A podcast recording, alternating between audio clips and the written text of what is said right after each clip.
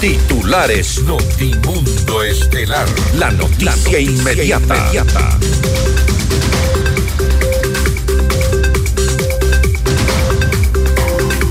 La Contraloría General del Estado emite un informe de responsabilidad penal en contra de Sebastián Corrales, secretario de la Administración Pública de Guillermo Lazo. Desde la cárcel 4 de Quito, Javier Muñoz renuncia a su cargo de vocal del Consejo de la Judicatura. El asambleísta y presidente de la Comisión de Justicia de la Asamblea, Fernando Cedeño, dice que la revolución ciudadana sufre una profunda persecución de la justicia ecuatoriana. Raúl Gupta, director de control de drogas de Estados Unidos, se reunió con el presidente Daniel Novoa para hablar sobre la cooperación en la lucha contra las drogas y el crimen organizado. Según estimaciones del gobierno, la hora de trabajo en el contrato por horas costaría entre 5 y 6 dólares. Rusia levanta la suspensión a exportadores ecuatorianos de banano tras el impasse sanitario. Posturas ideológicas no se pueden anteponer a los intereses comerciales de una nación, explican expertos. El gobierno aprobó el Plan Nacional de Desarrollo 2024-2025 que incluye inversiones por 1.600 millones de dólares. Cinco policías en servicio activo fueron detenidos en Guayaquil por presunto secuestro extorsivo. Un juez dictó prisión preventiva para uno de ellos.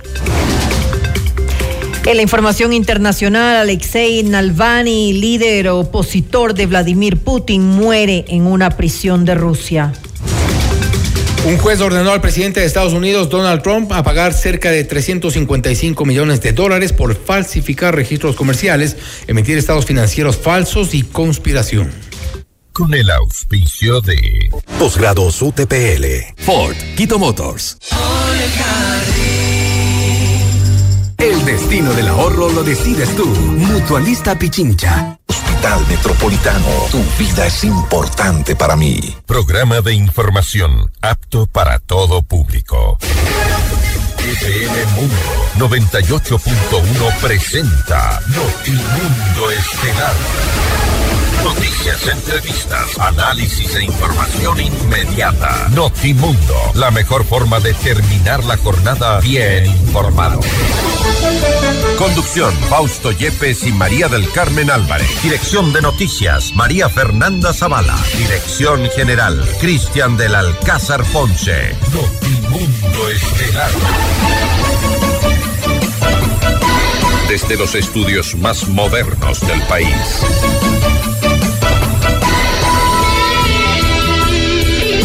Luego de cerca de dos meses de estar con prisión preventiva por un caso de supuesta obstrucción a la justicia, Javier Muñoz, el vocal del Consejo de la Judicatura, ha renunciado a sus funciones. Deberá asumir estas funciones la vocal suplente Solanda Goyes. La justicia continúa en crisis.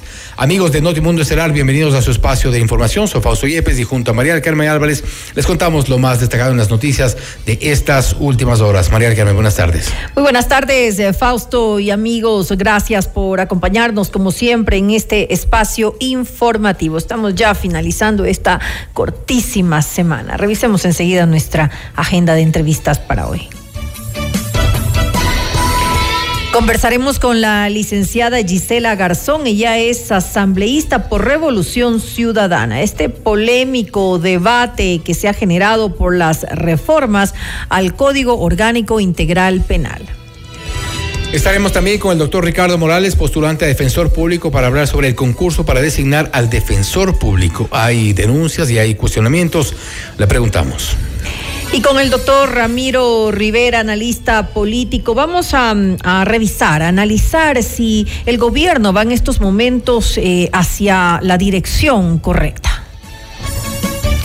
Para nuestra audiencia en Cuenca, recuerden que Notimundo es retransmitido por Radio Antena 190.5 FM. Y el detalle de las noticias y nuestras entrevistas exclusivas las encuentra en redes sociales y a través de nuestras plataformas. En X estamos como arroba Notimundo en Facebook como Notimundo, en YouTube en FM Mundo Live. Somos FM Mundo 98.1, la radio de las noticias. Bienvenidos. Le mantenemos al día. Ahora, las noticias.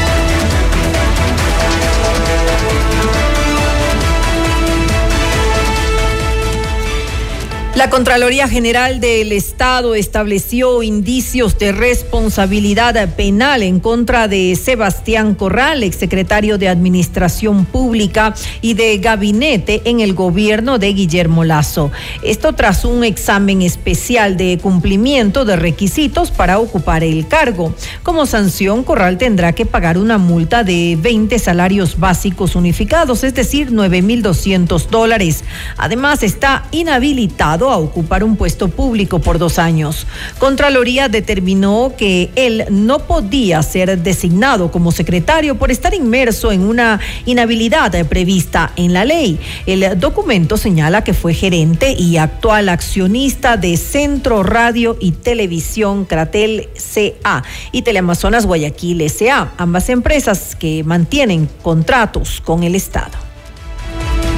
Otros temas. Javier Muñoz Intriago, quien permanece en prisión por supuesta obstrucción a la justicia en el caso de Independencia Judicial, renunció al cargo de vocal del Consejo de la Judicatura. Con esto, Solanda Goyes deberá asumir el cargo y principalizarse. La Judicatura informó que la carta de renuncia se presentó ante el Consejo de Participación Ciudadana y Control Social el 15 de febrero y aseguró que dará inicio a los trámites administrativos correspondientes para convocar a la vocal suplente a las sesiones del Pleno.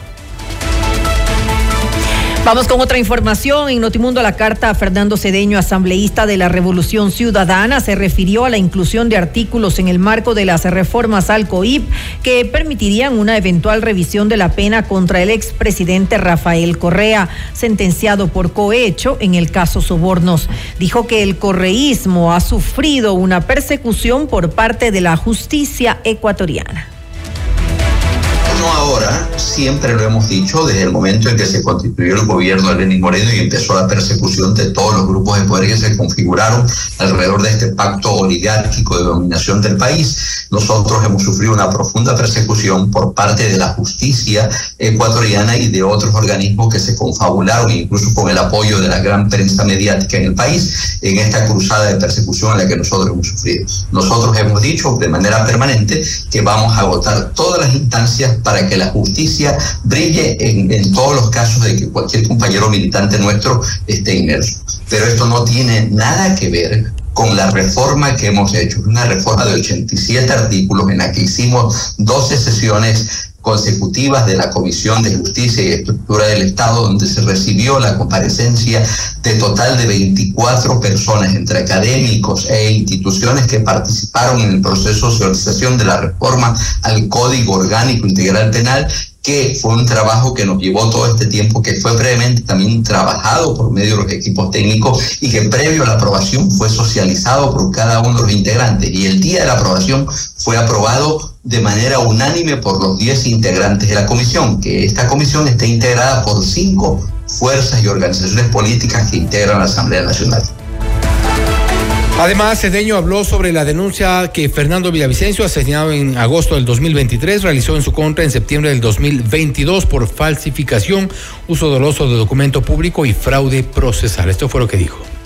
Es parte, es parte de la campaña sucia que a la que uno se ve expuesto y el señor Villavicencio, luego de que yo presenté una denuncia en contra de él en función de una noticia de crimen que salió en un medio de comunicación llamado el Venezolano New, yo puse un tema, una denuncia en la fiscalía que no prosperó y que luego de la eh, del fallecimiento del señor simplemente se truncó. Y eso eh, es parte de las denuncias a las que uno se ve expuesto, pero usted entonces sí sabe, sí sabe al, al, video que me, que me refiero, ¿no es cierto, asambleísta? Yo, yo, sufrí un linchamiento mediático por parte del señor Vicencio, donde tiene a una serie de medios de comunicación que son corifeos y amplificadores de estos pasquines. No, no, no son pasquines, es el, eh, el, ex legislador Fernando Villavicencio, ex candidato a la presidencia que fue asesinado, que el que el que lo dijo en septiembre de 2022, o sea, por favor, son declaraciones en rueda de prensa. De la denuncia que yo presenté en contra de él en función de la información que salió. Escuchemos, escuchemos asambleísta, por favor, porque no todos los. Yo presenté con mi y rúbrica y luego de eso siempre viene el linchamiento mediático a cualquier militante de la Revolución Ciudadana que se atreve a decir las cosas como deben ser en el bueno, En Notimundo al Día, Arturo Moscoso, politólogo, director de la Escuela de Relaciones Internacionales de la UID, reconoció que algunas de las 86 modificaciones al Código Orgánico Integral Penal COIBE que se tratan en la Asamblea Nacional son importantes para el país. Sin embargo, afirmó que sin una verdadera reforma política y judicial no se darán los resultados esperados. Está bien, está bien que haya penas eh, significativas para ciertos delitos atroces o ciertos delitos de, de, violación a la, a la confianza y a la administración pública, eh, pero, pero no es lo único que se debe hacer, ¿no? No es lo único que se debe hacer, se debe abordar también una reforma eh, judicial importante en este país. Tenemos no solo jueces corruptos, sino también jueces ignorantes ¿no? Muy ignorantes. Eh, en mi ejercicio profesional como abogado muchas veces me encuentro con jueces que, que, que, es increíble que estén ahí eh, administrando justicia, gente que no tiene idea de lo que está haciendo, ¿no? ¿De qué sirve, no es cierto, tener penas más duras, eh, un código penal más estricto, si es que los jueces o no saben administrar justicia o están corrompidos o están amedrentados por el, por el, por los criminales, ¿no? Más información, la ministra de Trabajo, Ivonne Núñez, defendió la propuesta del gobierno de normar el salario por horas en el contrato a plazo fijo en Ecuador, una de las preguntas de la consulta popular planteadas por el presidente Daniel Novoa. Núñez explicó que el contrato de jornada parcial permanente que permite el trabajo por horas se está revisando como parte de una enmienda constitucional. La ministra argumentó que el trabajo por horas no conduce a una precarización laboral y si se cumplen ciertas condiciones como la afiliación al Seguro Social, beneficios legales y la formalización de un contrato registrado ante el Ministerio de Trabajo. Mediante el contrato por horas, con afiliación al Seguro Social, beneficios legales contenidos en el artículo 42 del Código de Trabajo y un contrato formal, pregunta la ministra, ¿hay precarización laboral? La respuesta es que no. Sin embargo, el Ministerio de Trabajo ha establecido como base para el pago del trabajo por hora lo siguiente. El Código de Trabajo del Ecuador establece que se tiene que hacer una división a 240 horas. ¿De dónde resultan las 240 horas? Resultan de los 30 días que tiene un mes, porque sábado y domingo son días laborales. La Cancillería informó que el Servicio Federal de Control Fitosanitario de Rusia levantó las restricciones a cinco exportadoras ecuatorianas de banano.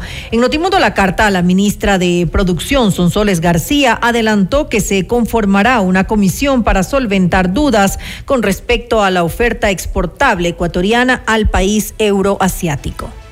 Vamos a tener una comisión intergubernamental entre Ecuador y Rusia para poder resolver cualquier problema técnico, sanitario, fitosanitario que, se pueda suscitar en este producto o en cualquier otro producto. Ahora, los siguientes pasos que hay que dar es que ya la agencia fitosanitaria tome contacto con agrocalidad para poder dilucidar cualquier tipo de eh, rastro o de eh, miedo que se tenga respecto a esta plaga o cualquier otra plaga. En ningún momento no hubo comunicación. Lo que sí hay que dejar claro es que la agencia fitosanitaria rusa pues tiene sus procesos internos y permitieron al embajador de Ecuador en Rusia y al jefe de la oficina comercial tener una reunión presencial para poder hacer la exposición de motivos de por qué la mosca jorobada no es un problema inminente dentro del banano ecuatoriano. Usted está escuchando Notimundo. Periodismo objetivo, responsable y equitativo.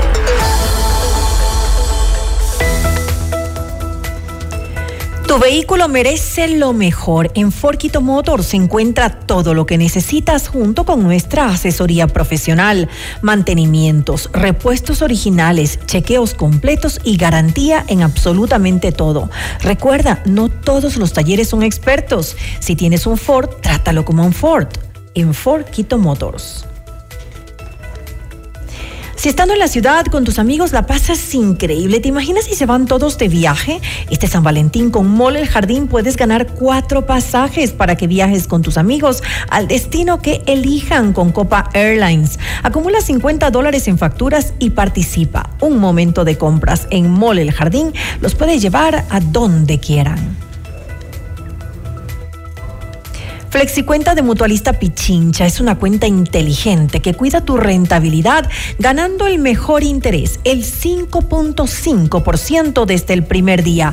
Y puedes retirar tu dinero cuando quieras, ya no hay límites, solo posibilidades. Mutualista Pichincha, ¿tienes un sueño? Construyámoslo. Hospital Metropolitano es el único hospital privado en Ecuador con cirugía robótica Da Vinci para casos de alta complejidad y cirugía bariátrica. Consulta ya con tu médico especialista, Hospital Metropolitano.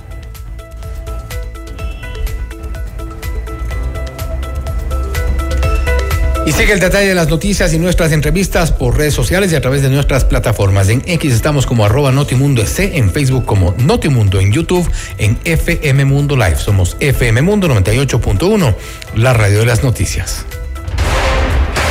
Objetividad y credibilidad.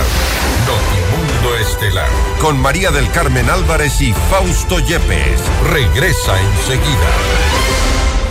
Somos tu mundo.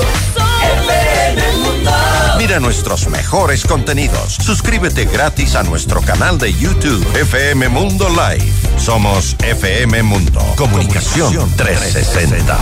Inicio de publicidad. Hola Paco. Hola José. Necesito tu opinión Paco. Ya le tengo que llevar a mi Ford a los mantenimientos. No sé si llevarlo a la casa o buscar otra opción porque no quiero que me salga caro. José, tranquilo. Yo siempre llevo mi Ford a Quito Motors y todo va sobre ruedas. Le hacen los chequeos necesarios, me explican cualquier problema y lo mejor de todo es que te dan garantía y usan repuestos originales. No todos los talleres son expertos. Acércate a Ford Quito Motors y encuentra lo que tu vehículo necesita. Si tienes un Ford, trátalo como a un Ford. Ford, Quito Motos. Viajar, casa propia. La respuesta es simple. Cumple tus metas y sueños ahorrando con planes de ahorro de Mutualista Pichincha, como el plan de ahorro Mi Retiro, que te permite ahorrar hoy para la felicidad del mañana y participar por un viaje a las Galápagos, o el plan de ahorro Mi Vivienda, para mudarte la vida que siempre soñaste y participar por el equipamiento de tu sala, cocina y comedor. En Mutualista Pichincha, el destino del ahorro lo decides tú. Mutualista Pichincha que tu lucha es la nuestra. Llegó el PED Scan con inteligencia artificial al Hospital Metropolitano. Gracias a su innovadora tecnología, imágenes exactas e informes confiables, tomaremos las mejores decisiones para un tratamiento óptimo del cáncer, de manera precisa, confortable y con menor exposición a la radiación. Llámanos al 1-800-H-METRO o ingresen en hospitalmetropolitano.org. PED Scan del Hospital Metropolitano. Tu vida es importante para mí. Estudia en la universidad con 24 años de experiencia impartiendo estudios de posgrados, posicionada en el top 10 de las universidades con mayor producción científica del país, según el estudio World University Rankings. La UTPL garantiza la calidad por su innovador modelo educativo. Más de 26.000 graduados de nuestros diferentes posgrados certifican la calidad educativa de nuestros programas de cuarto nivel. Proyecta hoy tu futuro profesional hacia otro nivel. Elige uno de nuestros programas de posgrados, porque el conocimiento transforma el mundo. Posgrados UTPL. Somos tu mundo. FM Mundo. Somos FM Mundo. Comunicación 360. Fin de publicidad. Continuamos en Notimundo Estelar con María del Carmen Álvarez y Fausto Yepes.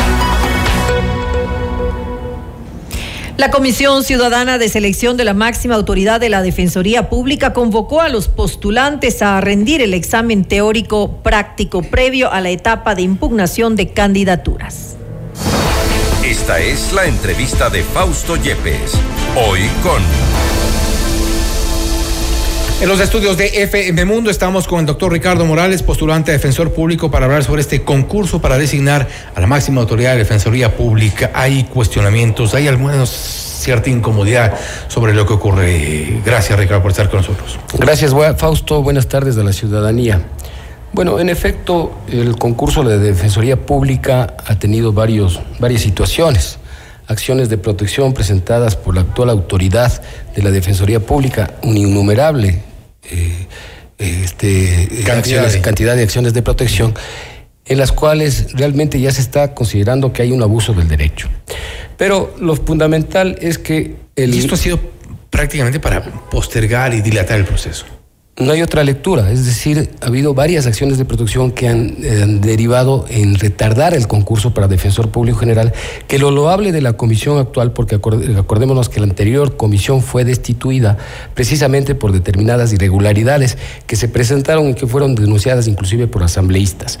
Entonces, la nueva comisión ha retomado el concurso, nos han notificado a los postulantes el día primero de febrero con la renovación del mismo a partir de las reconsideraciones, lo cual yo no comparto. ¿Por qué razón?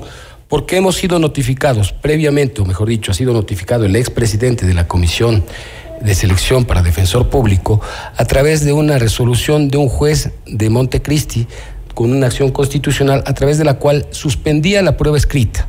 Es decir, que el juez debía acatar esa resolución y suspender hasta la prueba escrita para que se dé en posterior fecha. Sin embargo, se dio la prueba escrita y se, dieron las calificaciones. La nueva comisión, yo he pedido, yo he solicitado a la comisión actual una impugnación a través de la cual yo solicito precisamente que se retome el concurso a la prueba escrita, inclusive que se eh, vuelva a nombrar el notario, porque el notario legalmente, de acuerdo al reglamento, debe ser nominado por el Consejo de Participación qué la prueba escrita? Porque precisamente había una acción de protección, una resolución de un juez constitucional que determinaba antes de la realización de la prueba escrita, esto es a las nueve horas, minutos antes, determinaba que no se, que se suspende el concurso y no se lleve a cabo. Pero eso tiene más vicisitudes. El tema de la, del nombramiento del notario. El notario debía ser nominado legalmente por el Consejo de Participación Ciudadana. Sin embargo, lo nombró la comisión anterior, lo cual deviene ilegal. Lo que yo pretendo es que precisamente los concursos se lleven de manera transparente, de manera idónea.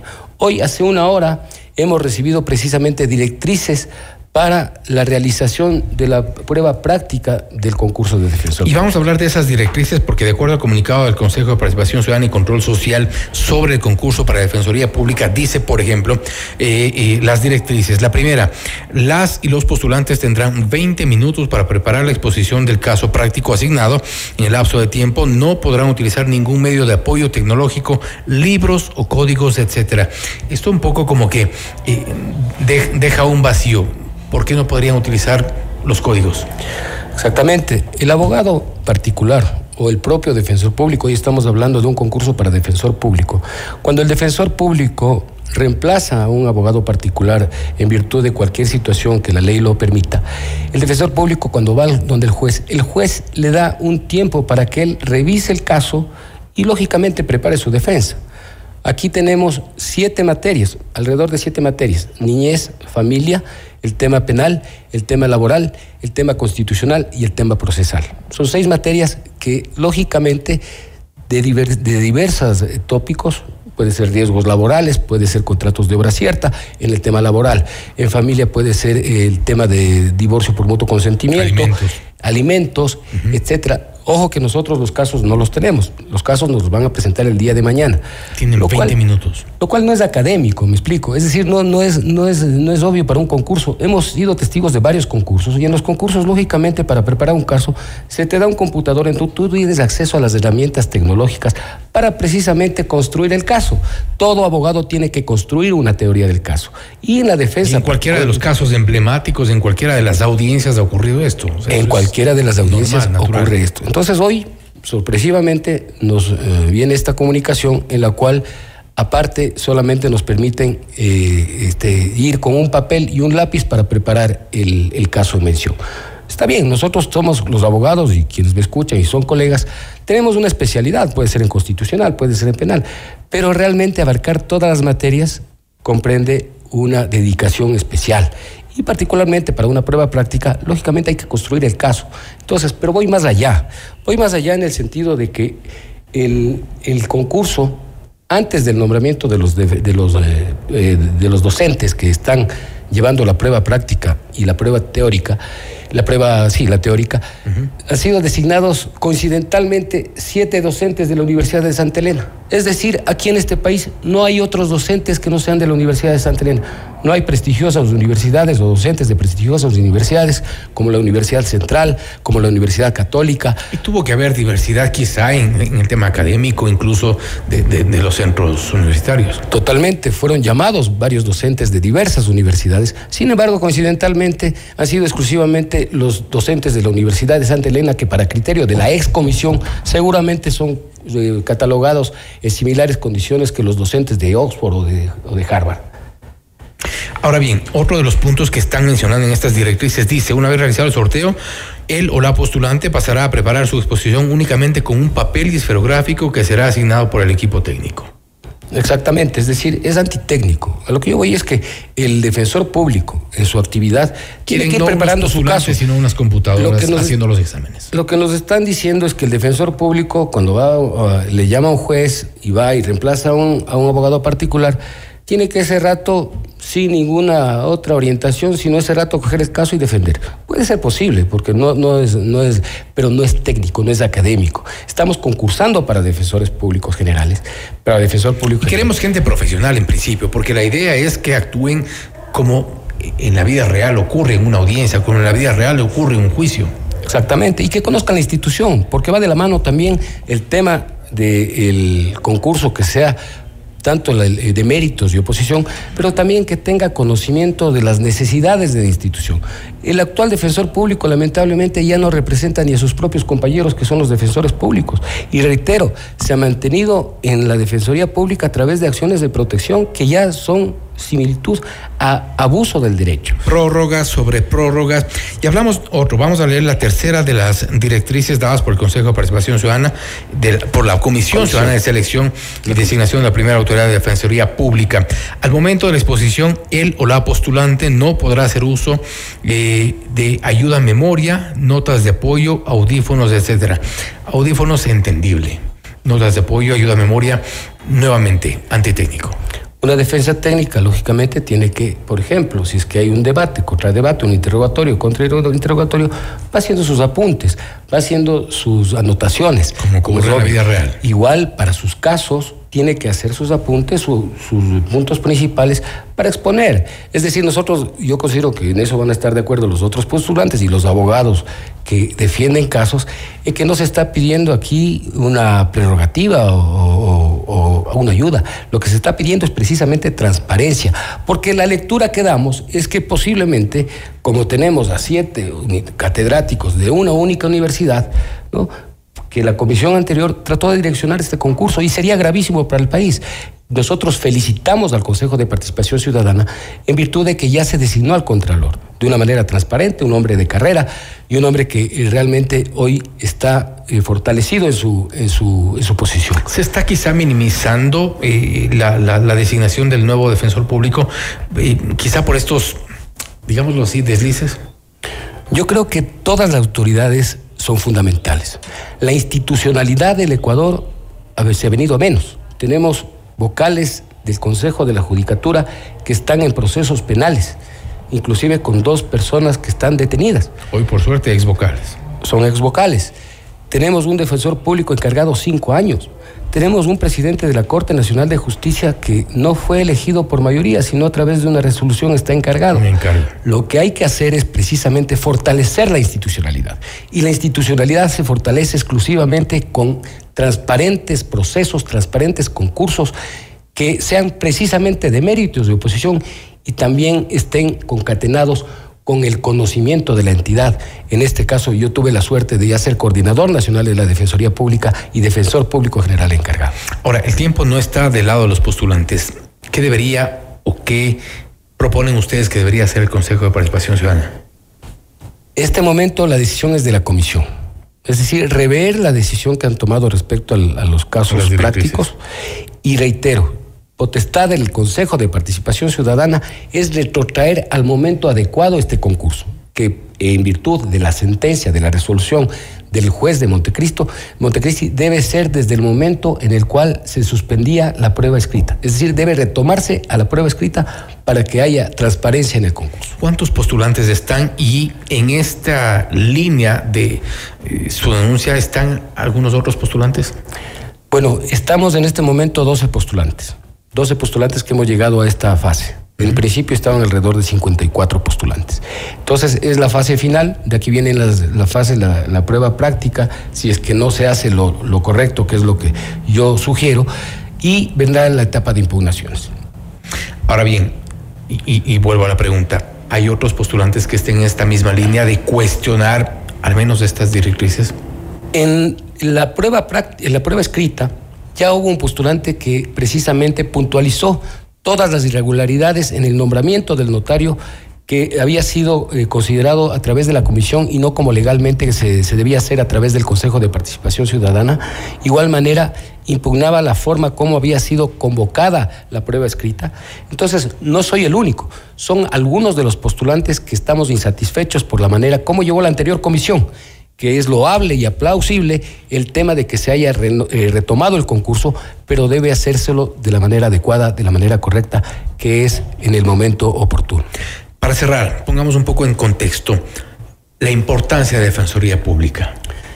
La Defensoría Pública es tan importante para la ciudadanía porque garantiza los derechos de las personas que vienen de sectores vulnerables, es decir, de quienes requieren de atención prioritaria. Esto es personas adultas mayores, niños, niñas, adolescentes, madres, embarazadas, personas privadas de libertad, víctimas de personas privadas, víctimas, víctimas de, delitos, eh, el tema de los eh, este, eh, temas de violencia sexual, temas de, de violencia psicológica, es decir, defiende, defiende los derechos de quienes no tienen un abogado particular, de quien tienen, no tiene los recursos para garantizar una defensa técnica a través de la experiencia, ¿cuáles son los casos que mayormente se, se ocupa la Defensoría Pública? Bueno, tiene casos de niñez, temas de alimentos. Que son los principales, creo yo. Son el mayor número, exactamente. De ahí tenemos temas eh, penales en favor de las víctimas, también en, en favor de los procesados, temas laborales en favor del trabajador, temas de migratorios, en temas de migración, eh, sí temas constitucionales. Es decir, la Defensoría Pública abarca muchas eh, situaciones que son de importancia, de relevancia para la defensa de los derechos de los ciudadanos que son de menos recursos y que pertenecen y son de grupos de atención. ¿Esperan un pronunciamiento del Consejo de Participación? Yo considero que es urgente un pronunciamiento del Consejo de Participación y básicamente el día de mañana de la Comisión, que tiene que rever ciertos procedimientos. Esperamos a ver la respuesta, por, supuesto, por parte de las autoridades del Consejo de Participación Ciudadana y Control Social. Hay denuncias, no son eh, eh, temas menores, el tema de cómo se está manejando este concurso para defensor eh, público. Creo que es importante también transparentar, como se ha dicho, todos estos procesos, además de hacerlos técnicos, tal cual ocurre en la vida real. Esto es Notimundo Estelar, siempre bien informados. Noticias, entrevistas, análisis e información inmediata. Notimundo Estelar regresa, enseguida. Somos tu mundo. Sigue nuestra transmisión en video FM Mundo Live por YouTube, Facebook, X y en fmmundo.com. Somos FM Mundo. Comunicación 360. Inicio de publicidad. Hola Paco. Hola José. Necesito tu opinión Paco. Ya le tengo que llevar a mi Ford a los mantenimientos. No sé si llevarlo a la casa o buscar otra opción porque no quiero que me salga caro. José, tranquilo. Yo siempre llevo mi Ford a Quito Motors y todo va sobre ruedas. Le hacen los chequeos necesarios, me explican cualquier problema y lo mejor de todo es que te dan garantía y usan repuestos originales. No todos los talleres son expertos. Acércate a Ford Quito Motors y encuentra lo que tu vehículo necesita. Si tienes un Ford, trátalo como a un Ford. Ford, Quito Motors. ¿Necesitas tiempo contigo misma? Te comparto tres momentos para disfrutar en Mall El Jardín. Uno, El helado de chocolate lo puede todo. Pide una copa extra grande. Mm. Dos, Pruébate looks diferentes y sorpréndete a ti misma. Tres, Un corte de cabello radical. Que ni tu perro te reconozca. Mole el Jardín. Muchos momentos en un solo lugar. Mole el Jardín. Somos tu mundo. FM Mundo. Somos FM Mundo. Comunicación 360. Fin de publicidad. Continuamos en Notimundo Estelar con María del Carmen Álvarez y Fausto Yepes. Inmediato, inmediato, inmediato. En FM Mundo esta es una noticia de última hora.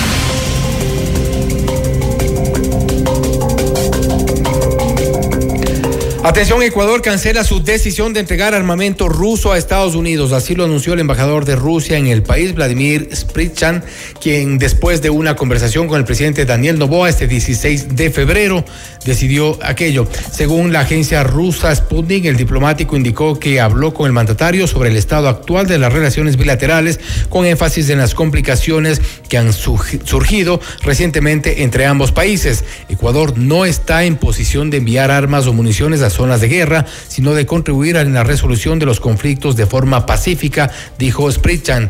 La noticia se conoció horas después de que Rusia anunciara que retomará el suministro de las cinco exportadoras de banano que fueron suspendidas a inicios de febrero por presunta presencia de plagas de moscas jorobadas. Le mantenemos al día. Ahora, las noticias.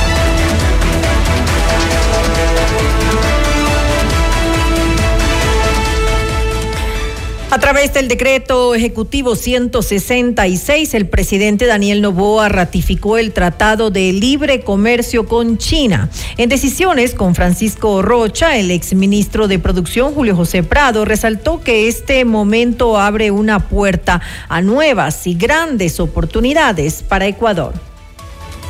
Estamos en un momento clave y que haber aprobado el TLC con China era esencial por el futuro de los acuerdos comerciales. Y ahora sí puedo decir que siento y veo que la política de firmar y negociar acuerdos comerciales, la política comercial, se está convirtiendo en una política de Estado. No hay un solo acuerdo comercial que haya sido rechazado por la Asamblea.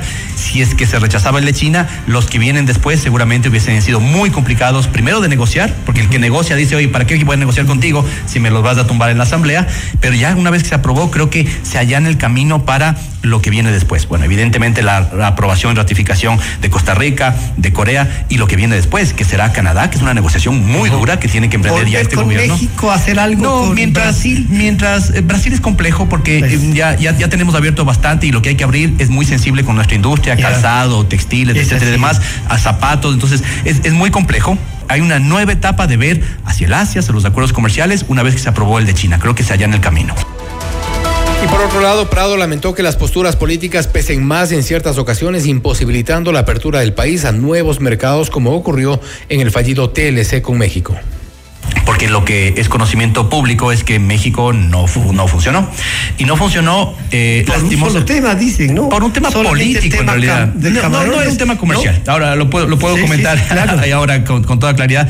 Era el tema, eh, eh. digamos, lo que se, se conversaba siempre era que era un problema de acceso de camarón y banano. ¿sí? Para México, esos productos no representan ni el 1% de su, de su producción eh, local, ni su balanza comercial, etcétera, y demás. Para el Ecuador, estos dos productos representan casi el 9% del PIB. Entonces era imposible dejar afuera esos productos para el Ecuador. Para México eran muy pequeñito en impacto frente a todo lo otro que podía ganar en un acuerdo comercial. La posición fue política del presidente López Obrador. Fue una decisión política de finalmente no abrir las puertas a un acuerdo comercial con Ecuador, aunque ya se había eh, negociado y prenegociado prácticamente todo. Y, y no se hace en negociación porque ya había una propuesta de acceso a mercado eh, formal del lado del- de la contraparte mexicana y lo que se hizo fue nos retiraron de la mesa eh, eh, esa propuesta que ya era formal. Esteban Santos, abogado e internacionalista, explicó la importancia de que se maneje el comercio como una política de Estado, independientemente de la línea política de cada gobierno. Uno piensa en un país como el Perú, que tiene todos los problemas muy parecidos al Ecuador, que ha tenido cuatro presidentes en los últimos cinco años y que sigue creciendo. Pero el Perú no crece gracias a su clase política, crece a pesar de ella. Uno regrese a ver lo que está haciendo Panamá, lo que está haciendo Chile. Si bien siguen siendo países latinoamericanos, indudablemente su economía está muchísimo más desarrollada. Y en gran medida es el entender que cómo, cómo me vuelco yo hacia un comercio un país que tiene que dejar de depender de los subsidios, que tiene que dejar de entender esta, esta mentalidad clientelista de que es el Estado el que tiene que imprimir billetes sin respaldo, el que no importa mientras yo tengo una masa burocrata muy grande. Y eso es lo que nos ha llevado a los problemas que vive, creo, la, Venezuela, lo que está tratando de curarse la Argentina y el Ecuador en gran medida. Asimismo, Santos destacó que el Ecuador está comprendiendo que la única forma de salir adelante es a través de un comercio internacional y para entender cuál es para mí lo de fondo, esta idea que tiene que ser tripartita, que tiene que haber una política pública que venga del Estado. Y esto solo puede venir si viene con los gremios y si viene con la academia eh, en un mismo barco, que todos empujamos hacia el mismo lado. Y creo que ya el Ecuador ha entendido que la única fórmula de salir adelante no es pensando en El Salvador que venga cada cuatro años a solventarnos la vida, no es creer que viene alguien a, simplemente a darnos más subsidios o crear más burocracia. Entender que la única fórmula que el Ecuador va a salir adelante de las crisis económicas y reiteradas que tenemos es a través del comercio, es a través de los acuerdos serios, responsables a largo plazo y no estar tanto al vaivén de un gobierno de izquierda. ¿Usted estaría de acuerdo en que estos acuerdos comerciales le provocan a la propia industria nacional a ser de mejor calidad para que nosotros mismos, los ecuatorianos, eh, vamos a preferir lo que, lo que hacen los ecuatorianos. Ah, es el reto de todos, el reinventarnos todo el tiempo. Luis Narváez, ex embajador de Ecuador en Lima, compartió la idea de que los gobernantes deben dejar en segundo plano las posturas ideológicas para garantizar el éxito de la producción local. Sí, yo creo que el libre comercio está como propuesta, pero ese libre comercio tiene que ser de alguna manera regulado.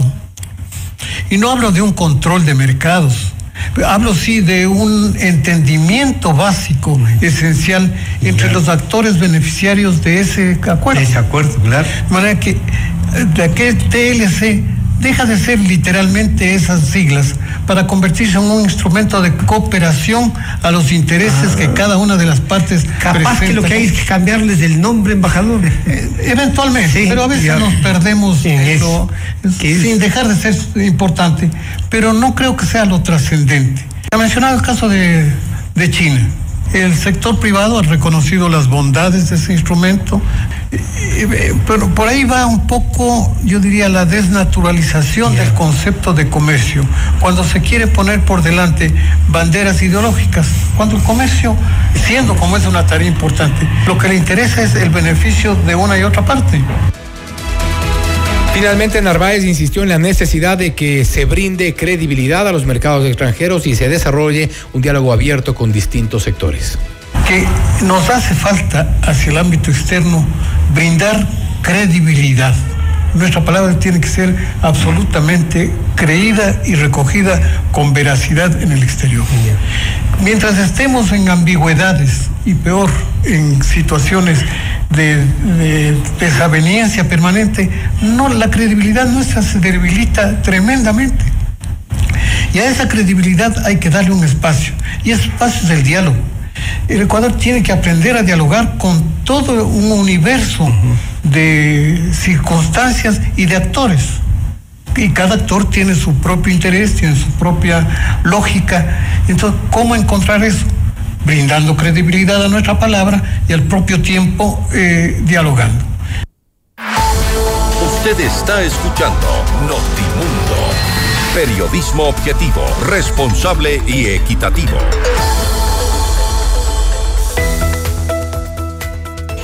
Estudia en la UTPL y proyecta hoy tu futuro profesional hacia otro nivel. Elige uno de nuestros programas de posgrado y estudia en la Universidad Líder en Educación.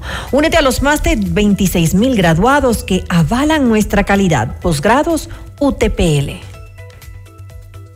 Tu vehículo merece lo mejor. En Forquito Motors se encuentra todo lo que necesitas junto con nuestra asesoría profesional. Mantenimientos o repuestos originales, chequeos completos y garantía en absolutamente todo. Y recuerda, no todos los talleres son expertos. Si tienes un Ford, trátalo como un Ford en Ford Quito Motors. Todos queremos una vida flexible, por eso Motorista Pichincha presenta una cuenta que se adapta a tus necesidades. Flexi Cuenta es alta rentabilidad, gana el 5.5% de interés de inmediato. ¿Qué esperas para abrirla? Mutualista Pichincha, ¿tienes un sueño? Construyámoslo. Si estando en la ciudad con tus amigos la pasas increíble, ¿te imaginas si se van todos de viaje? Este San Valentín con Mole El Jardín puedes ganar cuatro pasajes para que viajes con tus amigos al destino que elijan con Copa Airlines. Acumula 50 dólares en facturas y participa. Un momento de compras en Mall El Jardín los puede llevar a donde quieran. Objetividad y credibilidad. Estelar. Con María del Carmen Álvarez y Fausto Yepes. Regresa enseguida. Somos tu Mundo. Mira nuestros mejores contenidos. Suscríbete gratis a nuestro canal de YouTube FM Mundo Live. Somos FM Mundo. Comunicación 360. Inicio de publicidad. Porque tu lucha es la nuestra. Llegó el PEDSCAM con inteligencia artificial al Hospital Metropolitano. Gracias a su innovadora tecnología, imágenes exactas e informes confiables, tomaremos las mejores decisiones para un tratamiento óptimo del cáncer. De manera precisa, confortable y con menor exposición a la radiación. Llámanos al 1-800-H-METRO o ingresen hospitalmetropolitano.org. PEDSCAM del Hospital Metropolitano. Tu vida es importante para mí. En la universidad con 24 años de experiencia impartiendo estudios de posgrados. Posicionada en el top 10 de las universidades con mayor producción científica del país. Según el estudio World University Rankings, la UTPL garantiza la calidad por su innovador modelo educativo. Más de 26 mil graduados de nuestros diferentes posgrados certifican la calidad educativa de nuestros programas de cuarto nivel.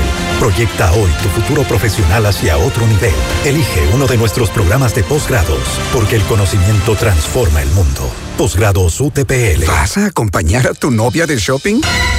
Mole el Jardín te plantea tres momentos para que lo pases increíble. Uno, mientras ella compra, anda al patio de comidas por una hamburguesa. Aprovecha que nadie va a pedirte las papitas. Dos, pasa por la barbería y sorpréndela con un cambio de look. Tres, no hace falta que sea su aniversario. Cómprale un regalo. Mole el Jardín, muchos momentos en un solo lugar. Mole el Jardín.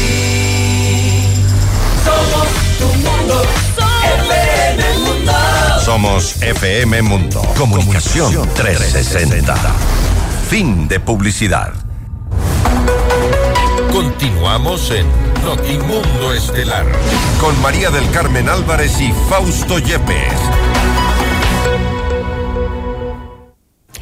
Tras los eh, cuestionamientos a las reformas al Código Orgánico Integral Penal, la Asamblea no llegó a consensos para aprobar o rechazar el proyecto y hasta el momento no existe una fecha para la reinstalación de la sesión.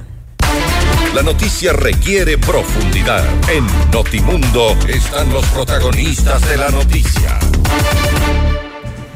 A esta hora hacemos contacto con la licenciada Gisela Garzón, asambleísta por la Revolución Ciudadana, para hablar sobre este polémico debate por las reformas al Código Orgánico Integral Penal. Gisela, gracias por estar con nosotros. Fausto Guipер le saluda, bienvenida. Hola Fausto, ¿cómo está? Buenas noches ya con usted y con la audiencia. Gracias por la invitación y a las órdenes. Gracias nuevamente. Bueno, se lo ha tildado de, se ha tirado de polémicas estas reformas precisamente porque eh, habría habido estas últimas eh, incorporaciones de reformas que no habrían sido discutidas antes y por qué hacerlo por debajo de la mesa, por qué hacerlo de forma oculta. Esa es un poco la pregunta que queda en el aire. A ver, primero eh, me voy a permitir hacer un, contexto eh, sobre el, um, el, trabajo de las reformas al Código Penal, porque esto no es de ahora. Eh, esto viene desde el periodo pasado. Yo formé parte de la Comisión de Justicia en el periodo pasado, en la anterior administración, previo a la muerte cruzada. Y de hecho, justo antes de la muerte cruzada, hicimos, aprobamos una codificación, se denomina, de los archivos de las reformas al Código Penal, porque es el Código Penal el Código de Ordenamiento Territorial y el Código de la Función Judicial las normativas que más eh, proyectos de reformas tienen en, en, el histórico, digamos, de al menos los últimos cuatro años en el legislativo. En su momento, entonces, avanzábamos de cara a los, a los aprobaciones, pero primero hicimos una codificación de los archivos, los agrupamos y eh, lo tratamos de esa manera. Pero para entonces, y desde Gisela, el perdón. periodo habíamos, sí. Sí, para entonces no se habló de la, del recurso de revisión, para entonces no se habló de la, eh, del levantamiento de la reserva, de, de la investigación previa, para entonces no se habló, por ejemplo, de los derechos de participación. Tengo entendido que temas alrededor, por ejemplo, de la reserva y un tema más de la imprescribilidad de la pena, disculpen si tengo un error en el tema técnico, fue presentado por el Partido Social Cristiano. Hay que tomar en cuenta que la comisión tiene integrantes y está presidida por la Revolución Ciudadana, pero no solo por la Revolución Ciudadana. De hecho, se recogían varios temas, incluso de asambleístas que ya no son ahora legisladores, pero que lo fueron en el periodo pasado. Entonces, en ese contexto, eh, iba avanzando el tema por la cantidad de reformas presentadas. ¿Por qué se le pone acelerador un poco estas reformas? Porque la Asamblea como institución se comprometió a ello el mismo día de la declaratoria de estado de conflicto interno eh, armado.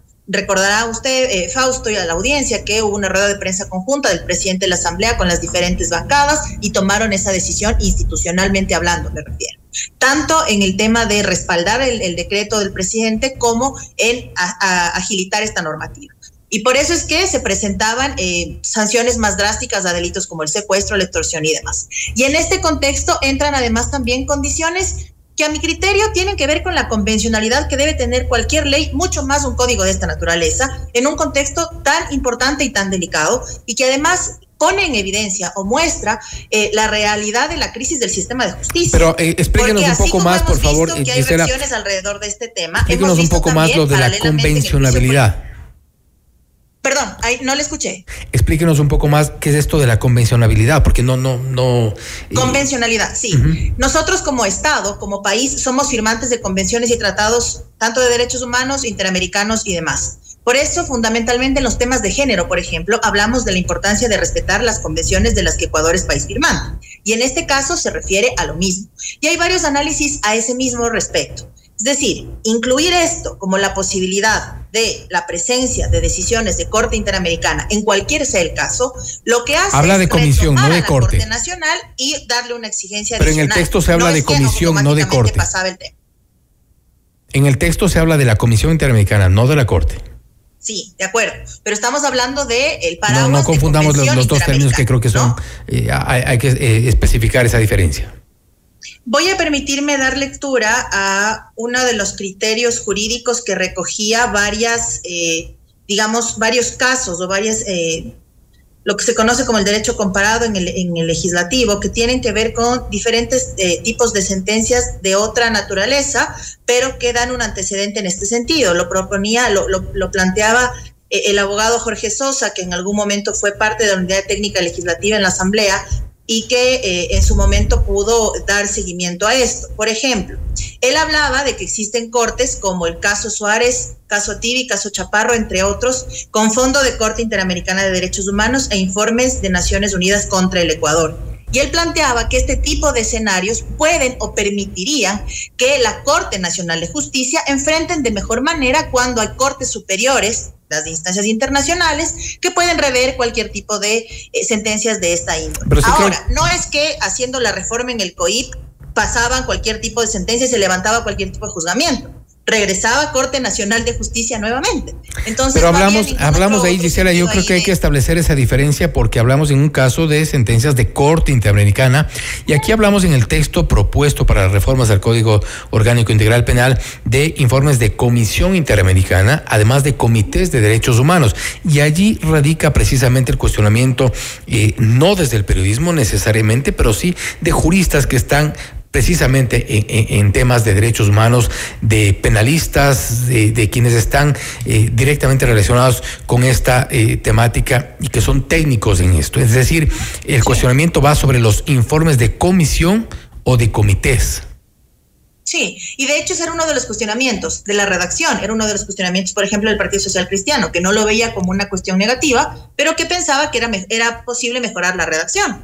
Y uno de los escenarios en su momento para la votación fue dividir la votación para que esto pase a un análisis mucho más amplio, si fuera el caso, y avanzar y no trabar el tema. Pero veo, digamos, bien que eh, al menos se quede suspendido hasta poder avanzar porque, por ejemplo, la postura del gobierno ni siquiera tenía que ver con esto que, eh, que usted me menciona. La preocupación del gobierno era que sancionemos de forma más drástica temas como el secuestro, extorsión y el sicariato y demás. por eso llama la atención que si la preocupación del gobierno iba en otro sentido, la preocupación de otros sectores iba en otro sentido, hablamos de atacar la inseguridad, hablamos de garantizar que las eh, penas se endurezcan en el país y de paso nos metieron el tema de del recurso de revisión, de la del levantamiento de la de la reserva sobre las investigaciones previas. Entonces, eso es lo que realmente preocupa, el hecho de que ya, eh, como dice, como dice el constitucionalista, nuestro buen amigo José Chalco, hay que ser serios también. Me, a lo que voy es que se ha generado una narrativa alrededor de este tema, pero poco se ha dicho que estas reformas, por ejemplo, evitarían el tema de la consulta. Y esa ya la preocupación del gobierno, por poner un ejemplo así como otras preocupaciones de índole, el tema de la reserva, de la imprescriptibilidad de la pena y un tema más sobre, sobre la revisión eh, que, hemos hecho mención. Es decir, los diferentes sectores han tenido preocupaciones. ¿Pero qué de eso está en la consulta? Mi preocupación como legisladora es que, por ejemplo, no hayan participado en las sesiones de la Comisión de Justicia que fueron públicas y que estaban en el cronograma legislativo y que estaban en la agenda. Particularmente en los temas de género pudimos participar en varias ocasiones, porque yo soy la proponente de la reforma sobre el feminicidio, por ejemplo, y pudimos llevar expertos, pudimos llevar diferentes eh, personas que puedan aportar diferentes perspectivas y análisis, incluso en contra de esto, ¿no? Con otros criterios eh, de índole jurídico, y la, la comisión ha tenido la apertura del caso. Por supuesto que se generan estas alertas ah, días previos al debate, pero no es que la comisión no estaba enterada. Yo escuchaba incluso en el debate que, cuestionaban que por qué fue eh, aprobado por unanimidad el informe. Nosotros como legisladores tenemos la obligación no solo de leer lo que aprobamos, sino además de estar y de participar. Y los 137 estamos en capacidad de estar en todas las mesas. Entonces también hacia allá tiene que ir la responsabilidad, mucho más cuando nos comprometimos como institución a aprobar las reformas del Código Pero precisamente porque se dio lectura a esta el país así lo requería. Pero precisamente porque se dio lectura a estos planteamientos es que el movimiento construye levanta esta esta alerta, esta advertencia de que habían normas que de alguna forma estaban direccionadas y en esto insisto, no coinciden solo asambleístas o un grupo de asambleístas, sino juristas, gente que que tiene un criterio jurídico, técnico, hay un direccionamiento, hay una dedicatoria en el caso de la del recurso de revisión, por ejemplo, a quién beneficiaría en un supuesto, eh, en un supuesto caso de aprobación de, estas, de esta normativa, eh, evidentemente a, les preocupaba, Les preocupaba que eso beneficie al expresidente Correa. Mi pregunta es, si están tan tranquilos porque las sentencias en contra del presidente Correa están bien hechas, ¿cuál sería el problema que haya espacios internacionales u otro tipo de ojos que revisen? Entonces, sí, entonces la dedicatoria Por poner un ejemplo, digo, porque nada ha dicho el movimiento construye de la relación de María Paula Romo, que es su lideresa, con la eh, comandante Varela y las revelaciones del día de hoy. O no lo he revisado, no lo he visto, pero poco ha dicho. Pero bueno, esas son, son revelaciones del día de hoy, no, no es un texto que está ya, ya, ya varias semanas eh, queriendo incluirse dentro de las reformas del COIP. ¿Qué, cosa, perdón? Le, invito a no confundir las cosas porque lo de Varela es un tema de hoy, es un tema que ha salido. Por supuesto, pero me refiero a que la será otro, otro tratamiento. Pero estamos hablando de reformas o textos incluidos semanas atrás en donde, según incluso muchos eh, juristas, nos han querido ver a cara de tontos. No, para nada. Pero hacia allá voy. Somos legisladores que estamos en la Asamblea todos los días.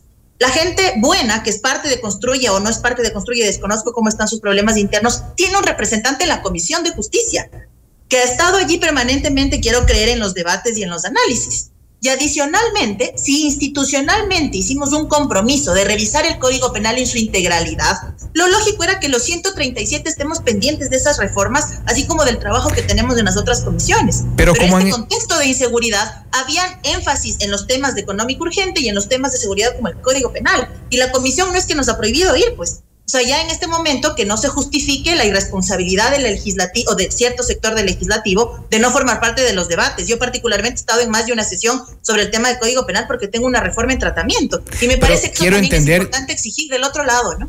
Quiero entender, asambleísta, que asistieron precisamente a las sesiones, quiero entender que leyeron el texto y por eso levantaron estas, estas alertas. Vamos un poco más adelante. En el tema de la, del levantamiento de la reserva, ¿No cree usted que más allá de conocimientos o no jurídicos, conocimientos o no respecto de la normativa, de la técnica, de la doctrina como tal, el hecho de que se levante la reserva de un caso que está en investigación es evidentemente una intención de politizar temas que están en el ámbito de la justicia y no en el ámbito legislativo eh, o político? Bueno, la justicia está politizada hace rato, en eso estamos de acuerdo. Pero para destrabar este tema y que no se estanque la votación, la moción presentada por el presidente de la comisión dejó de lado el tema de la reserva para que no se trate y para que en todo caso se haga un análisis mucho más profundo. Así es que por ese lado, digamos, hubo la apertura de parte de la comisión para que ese tema no entre. Pero más que apertura suena que si no pasan dos pasa uno, pero algo pasará de, de como parte de estas reformas. La moción que quedó presentada es dividir en dos, digamos, la votación. Aquellas aprobaciones que tienen que ver con las sentencias a, temas de delitos como secuestro, extorsión, sicariato, el cambio alrededor del feminicidio y separó otras como el tema de, eh, de levantamiento de la reserva. Fue una postura de varias bancadas, no de todas, eh, así como hubo, digamos, criterios diversos respecto a la justicia indígena. Construya no estaba de acuerdo y la bancada de Pachacutí y nosotros sí. Entonces, buscamos, eh, entiendo, eh, en ese momento la justa medida en la moción para que se logre aprobar. Pero hubo más diferencias, más bien eh, tanto las diferencias, la única preocupación que existiera alrededor de lo de la de lo de la reserva, porque incluso en las intervenciones de los legisladores en el pleno poco se habló del tema del secuestro, poco se habló del tema del sicariato, casi nada se dijo, a pesar de que eso no solo es una preocupación cotidiana, sino también la forma de darle herramientas al sistema de justicia para que mejore sus condiciones. ¿Y usted, Pero dicho sea de paso, Fausto, y con esto termino esta parte, el juicio político a los vocales Morillo y Murillo han evidenciado abiertamente la crisis profunda del sistema de justicia. Profunda. Que no existe un banco de elegibles, que no existe un proceso de evaluación serio a los jueces a nivel nacional, da cuenta de lo profundo de la crisis del sistema de justicia y entonces también lo abandonados que estamos, si se quiere, ante las denuncias y ante los esfuerzos que estamos haciendo los diferentes niveles del Estado para poder atender la crisis de seguridad. Y nadie desconoce la crisis del sector justicia de al menos, al menos 15 años atrás. Eh, asambleísta, ¿y usted qué eh, ha leído, usted cree que el sistema eh, judicial, que el Código eh, Orgánico Integral Penal no otorga las herramientas suficientes para sancionar, para eh, condenar temas de sicariato, temas eh, sobre los cuales existe la preocupación eh, primordial hoy en la ciudadanía? En este momento estábamos incluyendo algo importante, que era la imposibilidad de acogerse a beneficios penitenciarios. Quedaban prohibidas la, la posibilidad de acogerse a beneficios penitenciarios aquellos sentenciados en temas de secuestro, extorsión, sicariato que eran un femicidio, que era uno de los temas importantes de tratar. Porque, en efecto, hay, así como quienes imparten la ley y lo hacen bien, las defensas y demás de las víctimas, también hay este otro lado, ¿no es cierto?, que defiende a quienes perpetran los delitos. Y entonces, pues había el uso o el mal uso de los beneficios penitenciarios para quienes estaban sentenciados en ese tema e incluíamos la prohibición de acceso a beneficios penitenciarios. Eso, por ejemplo, sí puede coadyuvar a que no se utilice de esta forma el sistema y que quienes hayan cometido un delito y estén sentenciados cumplan con la pena. Y estamos en eso completamente de acuerdo con el abuso de estas eh, de estos beneficios penitenciarios en casos eh, de asesinatos. Hemos visto cómo narcotraficantes han salido en libertad o prelibertad en algunos casos acogiéndose a ciertos beneficios. Es, es algo insólito. Pero más allá de eso, creo que es importante en en el contexto de estos 87 artículos, si no me equivoco, que son los que 86 reformas. 86 reformas, eh, ¿son necesarias realmente o estamos queriendo incluir cosas que no son al menos una prioridad? Yo considero que sí son necesarias, porque además cuando reformamos la primera vez el Código Penal hacia el 2014, eh, habíamos pasado un largo periodo de tiempo sin hacerlo, pero estábamos en un contexto de seguridad distinto. Al 2019 hubo reformas adicionales entendiendo el contexto del país en ese momento, pero al día de hoy, más allá que no se deba creer per se en un sistema punitivo, hasta lograr salir de la crisis en la que estamos, sí debería tener el sistema de justicia mejores herramientas desde las leyes. Al menos ese es el criterio que tenemos. No es precisamente que el punitivismo sea la salida a todos los problemas, pero al momento, cuando el gobierno está enfrentando de alguna forma, a través de eh, la toma de las cárceles y demás, de alguna forma está enfrentando el, el tema de la crisis, tener herramientas jurídicas permiten eh, de alguna forma hacerlo de mejor manera, sancionar de forma más drástica. Hasta en adelante, como ha dicho la ministra Palencia, por ejemplo, reestructurar el sistema de rehabilitación social y tener otro enfoque desde las prisiones. Lo dijo en la Comisión de Transparencia de la que ahora soy parte. Dijo que ya cree en un sistema de rehabilitación que sostenga la posibilidad de reinserción de cierto sector de la población penitenciaria y que lo debían hacer, pero que iba a tomar tiempo y estoy de acuerdo que iba a tomar tiempo porque está destruido todo pero al menos hasta que lleguemos a ese punto, que será al mediano plazo, generar herramientas y normativas que permitan sancionar de forma más drástica el cometimiento de estos delitos es una alternativa. Y es una ley perfectible como todas, pero fundamentalmente el Código Penal además podía dar pasos importantes en el tema de género. Y allí mi preocupación porque poco se ha hablado del tema de feminicidio, poco se ha hablado de las responsabilidades del Estado y sin embargo siguen muriendo mujeres todos los días. Y entonces hay que ir poniendo, dando pasitos importantes en esta intención que tenemos todos de recuperar la paz de nuestro país. Lo que ocurre es que en los temas de feminicidio, en los temas de sicariato, por ejemplo, en esos temas relacionados con el endurecimiento de penas, no existe realmente una una eh, diferencia de criterios, al menos entre los asambleístas que hemos logrado consultar. Lo que existe, la diferencia es en cuanto a lo que podría beneficiar a prófugos de la justicia. Pero insisto, mi pregunta ahí, ¿Cuál es el, la preocupación de que se revisen sentencias si están tan bien hechas? Si la sentencia de influjo psíquico. La preocupación ejemplo, es que haya órganos que no tienen jurisdicción, que no tienen eh, competencia para eh, inmiscuirse en otras funciones del Estado. Es decir, o sea, no, no, la preocupación radica en que, que un no comité de derechos humanos no puede influir en decisiones jurisdiccionales en nuestro país. Pero es que no se va a interferir en nada, porque si es que pasaba el tema de la revisión, llegaba a instancias internacionales, estas fallaban a favor y retornaba al país. Pero es que estamos alterando, alterando, no estamos alterando la esencia de un recurso de revisión no, que es por. En lo eh, absoluto. Pero entonces Colombia también lo hace mal.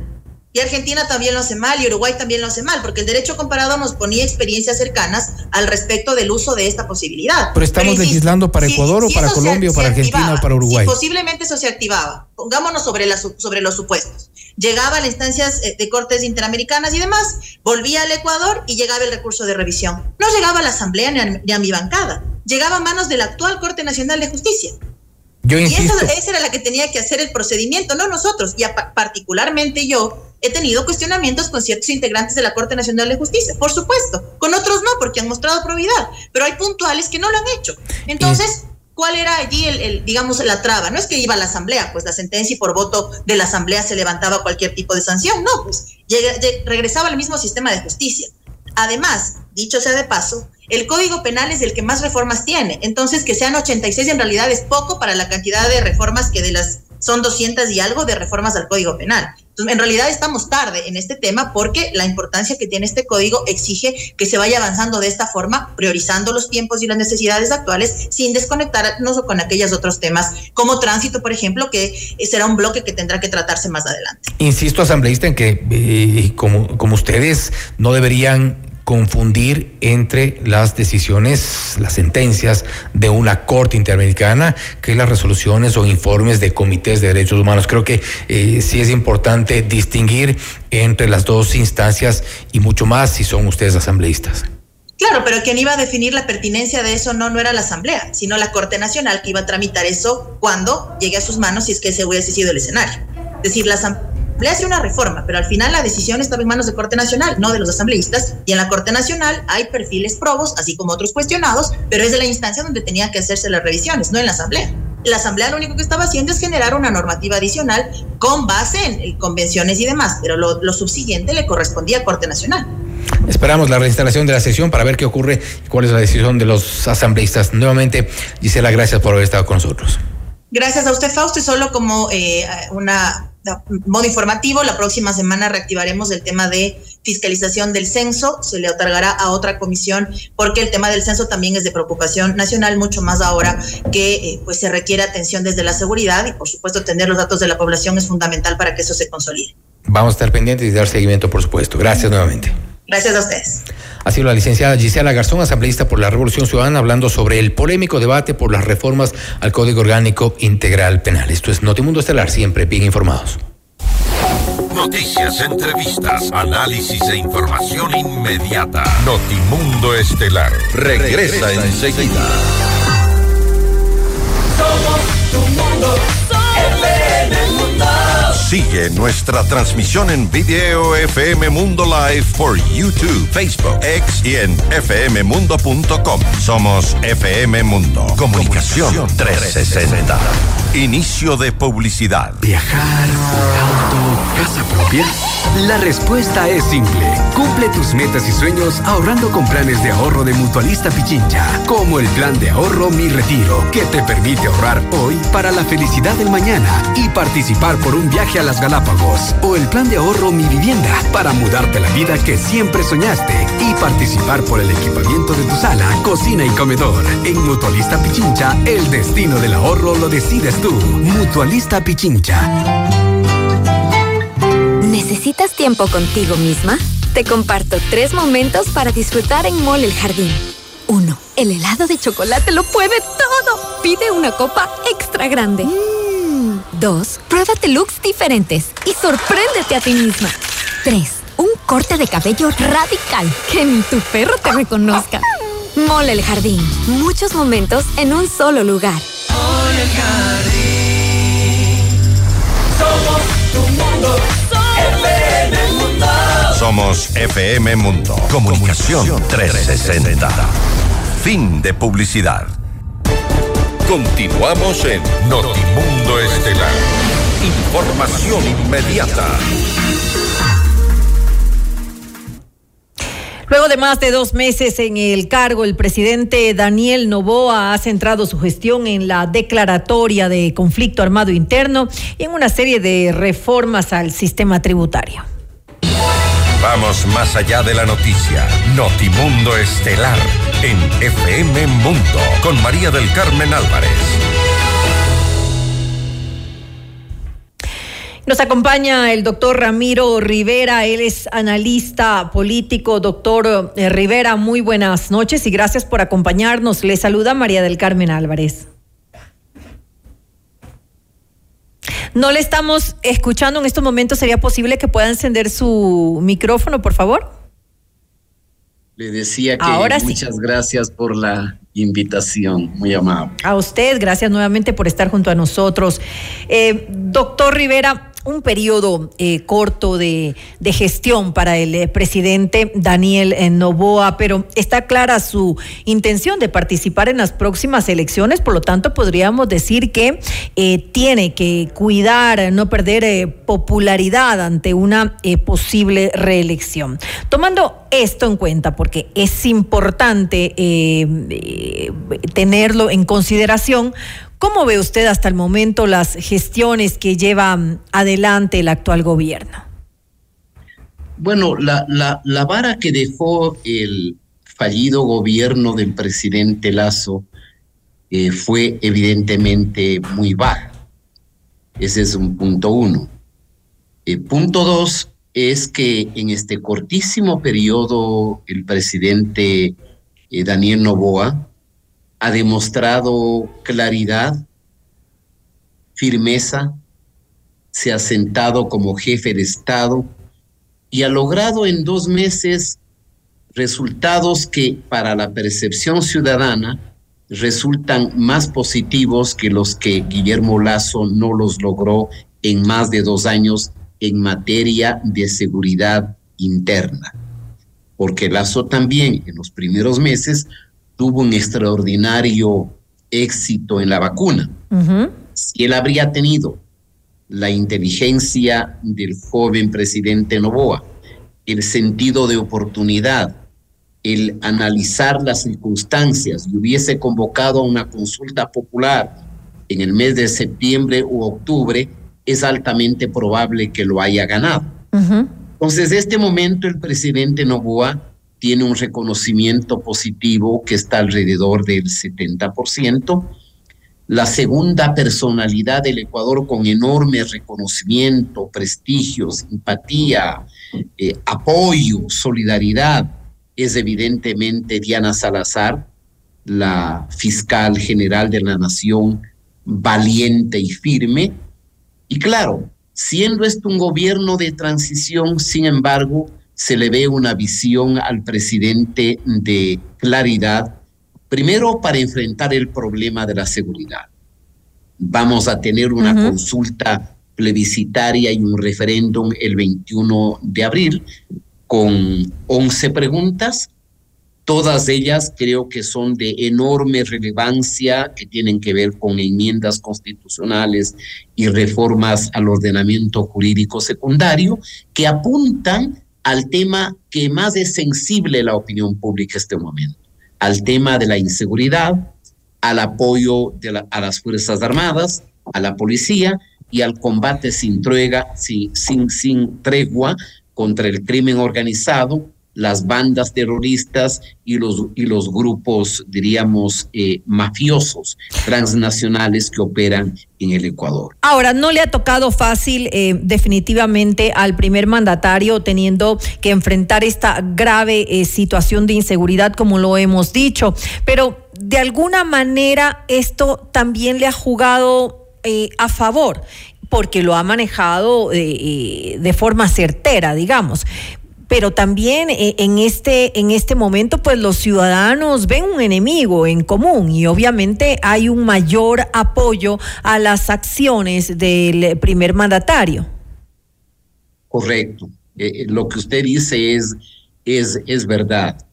Pero, pero aquí hay un plus, porque para que un presidente se dé cuenta de cuál es el problema más sentido de la población, no es suficiente es necesario que tome decisiones eficaces, firmes y que den resultados. Porque el problema de la inseguridad ya es visto como el fundamental y esencial que afecta a la tranquilidad y a la vida normal de los ecuatorianos. No hay ecuatoriano que esté, que no esté entre el miedo y el temor frente a la amenaza y a la vulnerabilidad de la vida de los hijos, de los nietos, de los hogares, de los negocios y de toda actividad. Eh, la virtud del presidente Novoa es primero en haber calificado estos grupos como terroristas, el haber decretado un conflicto interno y el haber involucrado con toda la firmeza posible a las Fuerzas Armadas. No hay noticiero de cada día que no dé cuenta de operativos, donde se requisan pues eh, armas blancas, pistolas, metralletas, dinamita, explosivos, caletas. Es decir, tenemos la percepción de que se está haciendo un extraordinario trabajo que merece el aplauso de todos los ecuatorianos. Solamente por ahí un juez eh, despistado no sé si de esos jueces que tienen deberes de gratitud con la delincuencia se le ocurrió decir que hay vulneración de derechos, como si fuese derecho de los presos tener armas, pistolas, metralletas, municiones, drogas, licores, piscinas, tecnología de comunicación, eh, ordenar sicariatos desde las cárceles, controlar las cárceles, vacunar, etcétera, dueños y señores del sistema penitenciario. Entonces, esta firmeza del presidente Novoa le ha dado esa credibilidad y ese reconocimiento. Y también su finura al atacar con, muchísima eh, ironía, con inteligente ironía, al señor Correa tanto cuando le remeda en el pésimo inglés que al parecer nunca aprendió el señor Correa, a pesar de que dice que, tiene un PhD en los Estados Unidos, y, y, la última ironía cuando le entrega una flor a su esposa y dice que es tan grande e invisible como la refinería de, de Manabí. Entonces, yo creo que el presidente tiene una buena estrategia, llega a todos los sectores, creo que particularmente llega a los jóvenes porque utiliza con mucha sabiduría y sentido común las redes sociales, le ha ido bien en el Parlamento, y creo que le ha ido bien en, el Parlamento porque el acuerdo ha sido claro. Eso le iba a consultar. A ver, doctor Rivera, justamente sobre eso, porque ya hablamos de la, del tema seguridad, ok, el tema seguridad, el manejo ha sido acertado. Eh, ahora, la, el, tema político, ese relacionamiento, eh, esa eh, relación, ese acuerdo, no sé ni cómo llamarlo, a lo que tienen en, en, en la Asamblea Nacional con, el, con la bancada de, Revolución Ciudadana y con el Partido Social Cristiano. ¿Qué decir ante esto? Que a veces genera algunas dudas, por así decirlo. Depende de los relatos que se vendan en la política. Porque se vendió el relato de que este acuerdo era para la impunidad de Correa.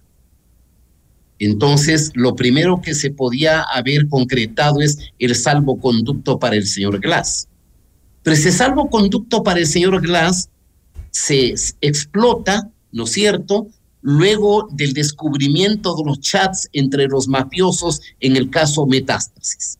Y entonces ahí descubrimos que el señor Glass sale con favores de jueces de segundo o tercera categoría y otros delincuentes también son trasladados a otras cárceles o salen con beneficios de, de que les otorga la Constitución, pero financiados por el narcotráfico y la delincuencia transnacional. Digamos, un segundo, un segundo elemento. El primer proyecto que presenta el presidente sale con el apoyo mayoritario de la legislatura, porque a pesar, por ejemplo, de que el movimiento construye no forma parte de ninguna alianza, la conducción del grupo Construye, al que no sé por qué el presidente lo ha atacado algunas veces, se conduce con bastante racionalidad política. De acuerdo. No se cierra y le está apoyando. Digamos otro ejemplo, la, la reforma tributaria. No solamente que al presidente le sale bien, y eso es bueno para el país, el incremento del IVA al 13% y la facultad que por decreto él pueda incrementar según las circunstancias al 14 o al 15%, sino que se, se le sale de gratis eh, un montón de, de, recursos adicionales, como son pues al patrimonio, a las ganancias de los bancos, el, el, restablecimiento del impuesto a la salida de capitales, que le puede dar un respiro transitorio al gobierno nacional, tomando en cuenta que tiene un enorme déficit del 5% y casi un 5% adicional de deudas con los proveedores, que cifra que lo había escondido el gobierno anterior. Sin embargo, la crisis es profunda. Entonces, eh, si, si, si se dice qué es lo que debe hacer el presidente, yo creo que, yo creo que los ecuatorianos no esperan mucho. Sus, las expectativas de los ecuatorianos van primero en la línea fundamental de que se nos devuelva un poco de paz y uh -huh. de tranquilidad. Y hasta aquí el gobierno va teniendo éxito. Segundo, de que haya alguna reactivación uh -huh. de, de la inversión extranjera muy probablemente en el acto plebiscitario el Ecuador va a votar a favor de la enmienda constitucional que permita el trabajo por horas en las nuevas formas de modalidad de trabajo. Altamente probable que votamos que votemos a favor del arbitraje internacional en casos de conflictos. Esa cosa que el señor Correa se, se limpió y luego el Ecuador ha tenido que pagar más de dos mil millones de dólares frente a laudos arbitrales en donde hemos fracasado en jurisdicciones internacionales. Entonces, me parece que el presidente con, con, fina inteligencia aprovecha un momento de luna de miel, de popularidad, de legitimidad, de apreciación positiva de la opinión pública para convocar a una consulta plebiscitaria que será el 21 de abril, que yo diría es altamente probable de que gane. Es el momento correcto debido a su alta eh, popularidad. Eh, Ahora, en el ámbito internacional, usted eh, eh, tocaba alguno de los temas.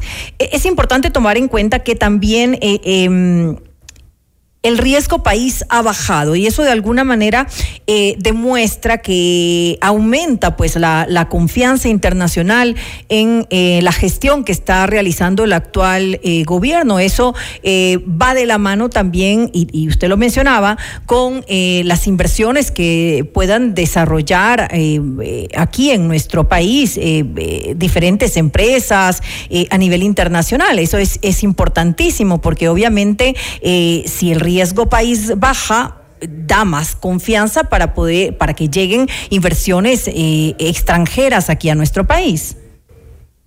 Y baja porque eh, en la percepción de los mercados internacionales y de estas instituciones que miden la fiabilidad y la viabilidad económica de un país, se ve que se está haciendo un esfuerzo. Uh -huh. En eso el incremento del IVA ayuda. Algunos impuestos adicionales ayudan si eventualmente el gobierno, que sí tiene posibilidad ahora de tomar una decisión de focalizar el subsidio uh -huh. para no beneficiar a los que más tienen, para que no se incentive el contrabando o los precursores químicos como los propios combustibles para la elaboración de la cocaína y demás sustancias eh, dañinas para la salud de la juventud, probablemente ese riesgo país baje mucho más. Luego del plebiscito, si triunfa, como creo, estoy seguro que el pueblo ecuatoriano va a apoyar mayoritariamente, el riesgo país seguirá bajando.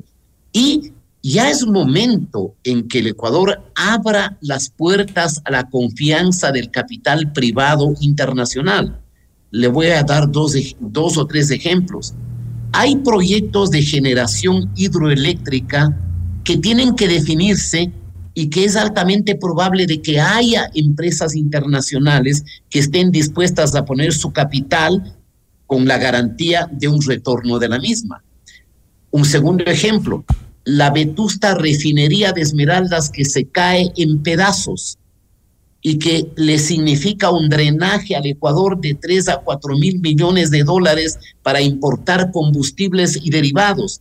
Bien se puede dar para que la empresa privada la mejore, haga la repotenciación y la administre porque sabemos que el Estado es un pésimo administrador. Como el Estado es de todos y de nadie, casi todos se dedican a robarle al Estado y a sacar beneficios privados de los recursos públicos, porque se aprovechan del patrimonio público. Todo eso, todo eso me parece que si permite, por ejemplo, incremento de, de, del empleo, cierta reactivación económica y una sensación que tiene el Ecuador este momento de que al frente del Estado está un joven de personalidad, de dimensión, que comprende la complejidad de la conducción del Estado, es altamente probable que sea electo en las elecciones del 25, tomando en cuenta además que este momento hay una especie de otoño del señor Correa. Ahora, porque ya tiene deserciones en sus filas. La señorita Guiñaga, el señor Carlos Rabascal, los alcaldes de las, de las dos grandes ciudades también ponen cierta distancia, ya no controla la Corte Nacional de Justicia, ya no controla el Consejo de la Judicatura, ya no controla el Consejo de Participación, eh, ya, ya no tiene salvoconducto para su compinche el señor Glass, entonces Correa también está en un pésimo momento interno y con la debilidad de los otros partidos, eh, todavía no es probable de que salga pues otras figuras que puedan ser competitivas en el próximo proceso electoral. Ahora, hay que tomar también en cuenta, ya tenemos que finalizar la entrevista, pero es importante em, eh, considerar que, lo decíamos hace un momento, em, el, actual eh, presidente eh, ya ha aclarado que él va a estar en las próximas elecciones, él busca la reelección. Esto del incremento del IVA no tendría un costo político, porque hay que tomar en cuenta que él está haciendo lo correcto en este momento es necesario por la situación, eh, la, la, situación actual, es el déficit fiscal que tenemos entre manos. Sin embargo, eh, una, una de las promesas de campaña fue justamente no tocar impuestos, no aumentar los impuestos para los ciudadanos. Y, esto implica un aumento de, de, impuestos para, para, para los ecuatorianos. Por lo tanto, debe tener algún costo político. Hagamos memoria. El señor Correa ascendió al, al gobierno en el 2007 prometiendo disminuir el IVA del 12 al 10%. Esa fue la promesa del señor Correa. No solamente que no disminuyó, sino que subió al 14%. Puso un impuesto al patrimonio, puso un impuesto de forma a temporal, las ganancias obviamente temporal por el terremoto de Manaví, que generó más de 3 mil millones que se evaporaron en corrupción. Todo depende de la percepción. Si los ecuatorianos ven que con el incremento del IVA y los otros impuestos va a haber un fondo que visiblemente va a fortalecer a la institución militar, que vamos a tener pertrechos, que vamos a tener armas, que vamos a tener tecnología, que se reconstruye el sistema de seguridad nacional. Si esa percepción se vende con resultados absolutamente objetivos, yo creo que el pueblo ecuatoriano va a comprender que hay un sacrificio en función de una guerra que tiene un costo, porque eh, eh, María del Carmen, no hay guerra en el mundo que sea gratis.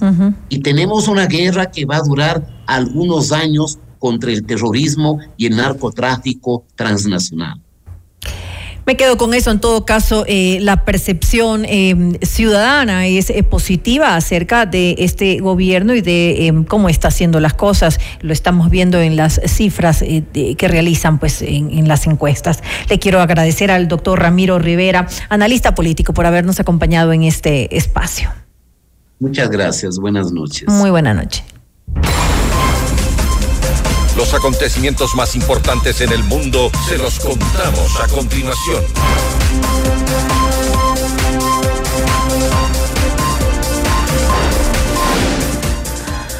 Alexei Navalny, el líder opositor más importante en Rusia en la última década, murió este viernes en prisión, según reportó el servicio penitenciario de ese país. Navalny, de 47 años, era conocido como el mayor crítico del presidente Vladimir Putin y cumplía una condena de 19 años por delitos que los opositores consideraban como políticos.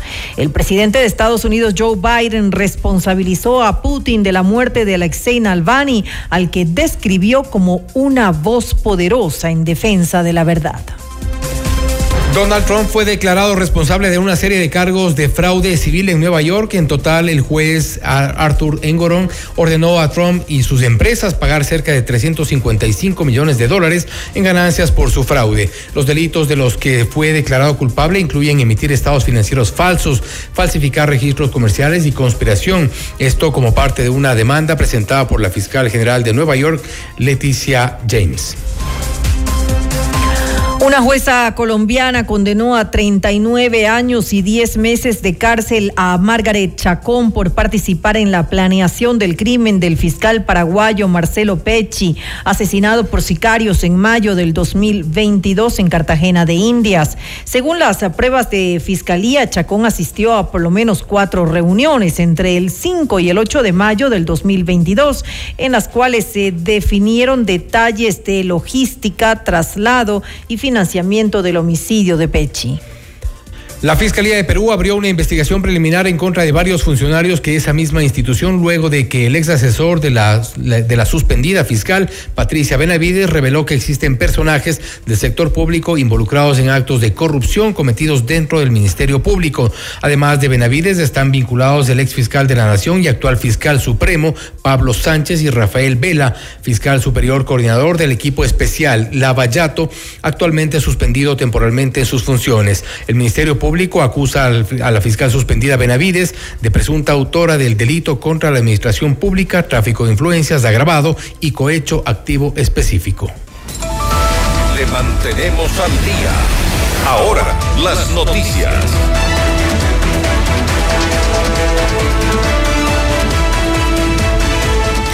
El Consejo Nacional de Planificación aprobó el Plan Nacional de Desarrollo. La secretaria de Planificación, Saría Moya, anunció que este se basa en cuatro ejes y tiene 105 metas. Explicó además que el plan prevé una inversión de 1.600 millones de dólares solo para el 2025, con la mayor cantidad de recursos destinados al eje social. El día de hoy se aprobó el Plan Nacional de Desarrollo, denominado Plan de Desarrollo para el Nuevo Ecuador. Fue aprobado por unanimidad. Tuvimos representantes de los gobiernos autónomos descentralizados, de los asambleístas ciudadanos y de la academia a través del CES. Esto es un gran logro para el país porque se puede comenzar a implementar el plan en sus cuatro ejes, en el eje social, en el eje de desarrollo económico, en el eje de infraestructura, energía y medio ambiente y en el eje institucional. Algo muy importante que tenemos en nuestro gobierno es que vemos al combate del crimen y de la violencia desde una manera integral. Por esta razón, el objetivo de seguridad forma parte del eje de lo social. ¿Por qué? Porque la violencia tiene sus raíces implantadas en la pobreza, en la desigualdad, en la falta de empleo. Y luego de superarse el impasse sanitario entre Ecuador y Rusia, la canciller Gabriela Sommerfield señaló que el lunes 19 de febrero la Agencia Fitosanitaria del país euroasiático se reunirá con Agrocalidad para solventar las dudas sobre la oferta exportadora ecuatoriana. Tuvimos una reunión con el embajador de Rusia, con quienes se hablaron y se conversaron sobre ya los temas superados para nuestra industria de banano eh, la autoridad eh, fitosanitaria de, de Rusia mantendrá una reunión virtual el día lunes con nuestra autoridad de agrocalidad. Asimismo, se espera una delegación de Rusia para que visite las fincas y visite agrocalidad y finalmente este tema quede registrado y superado, lo cual es muy bueno para el sector productivo, para los empleos que genera la industria de banano y para las cinco fincas que estaban afectadas, las cinco empresas que estaban afectadas con esta, esta sanción que se impuso. Por su parte, el embajador de Rusia, Vladimir Sprinchan, mencionó que las relaciones bilaterales entre ambas naciones se mantienen por buen camino. Esta vez nosotros tenemos una muy buena oportunidad de analizar todo abanico de relaciones bilaterales tan fructíferas entre nuestros dos países, desarrollo de cooperación bilateral que, como yo mencionó, es muy eh, fructífero, de muchos años, de varias eh, esferas que eh, tocan no solamente la economía, eh, agricultura, pero y esfera humanitaria, económica y educación y cultura. Raúl Gupta, director de la Oficina Política Nacional de Control de Drogas de la Casa Blanca de los Estados Unidos, se reunió con el presidente Daniel Novoa, la canciller Gabriela Sommerfield y principales autoridades del área de seguridad, como la ministra del Interior Mónica Palencia y el ministro de Defensa Giancarlo Lofredo. Según Sommerfield, en el encuentro se habló sobre cooperación en la lucha contra las drogas y el crimen organizado. Sin embargo, no se entregaron más detalles sobre posibles acuerdos o compromisos. En otra información, la Fiscalía General del Estado procesó a cinco policías en servicio activo por su presunta participación en un secuestro extorsivo que ocurrió en agosto del 2023. Ellos fueron detenidos el jueves 15 de febrero. En la audiencia de formulación de cargos, la Fiscalía pidió prisión preventiva para cuatro de los cinco procesados, pero el juez solo dictó esta medida para uno de ellos, Luis C., mientras que a Renan M., Ramón A. y Ronnie Z les eh, dictó arresto domiciliario y para Richard L. prohibición de salida del país y presentaciones periódicas. El comandante general de policía César Zapata informó que también se han dispuesto acciones internas contra los implicados. El plan de transformación institucional es prioridad, escribió en su cuenta de X. El bloque de seguridad integrado por miembros de las Fuerzas Armadas y la Policía Nacional ejecutó intervenciones simultáneas en cuatro cárceles del país, en la del Inca, en Quito, en Guayaquil, en Puyo y en Tulcán. Los operativos se cumplen para mantener el control interno de los centros penitenciarios. Al igual que en otras requisas, policías y militares decomisaron paquetes de drogas, celulares y armas blancas escondidos en paredes falsas y pisos construidos en las celdas. Tres personas fallecieron y dos resultaron heridas tras un accidente de tránsito en la vía Puyo Macas. El EQ 911 reportó que un bus y una camioneta dedicados al transporte público de pasajeros chocaron frontalmente en el sector de Mushuyacta, a la altura del kilómetro 21 de esta carretera que conecta las provincias de Pastaza y Morona Santiago. Hasta el momento se desconocen las causas de este siniestro. Y hasta aquí las noticias en Notimundo Estelar. Una semana corta, pero bueno, luego de un feriado importante información que hemos tenido durante esta semana, les esperamos el próximo lunes con más de Notimundo Estelar y siga, por supuesto, con la programación de FM Mundo 98.1. Así es, que tengan un buen fin de semana con nosotros hasta el lunes. Hasta el lunes. FM Mundo 98.1 presentó Notimundo Estelar. Noticias, entrevistas, análisis e información inmediata. Notimundo, la mejor forma de terminar la jornada bien informado. Conducción, Fausto Yepes y María del Carmen Álvarez. Ingeniería de sonido, Mauro Olivo. Coordinación y redacción, Fernanda Utrera. Redacción y redes sociales, Daniel Ocaña. Esteban Cislema. Dirección de noticias, María Fernanda Zavala. Dirección general, Cristian del Alcázar Ponce. Notimundo Estelar. Se prohíbe la reproducción total o parcial de este programa sin previa autorización de FM Mundo. Notimundo Estelar. Con el auspicio de Posgrados UTPL. Ford, Quito Motors. El El destino del ahorro lo decides tú. Mutualista Pichincha. Hospital Metropolitano, tu vida es importante para mí.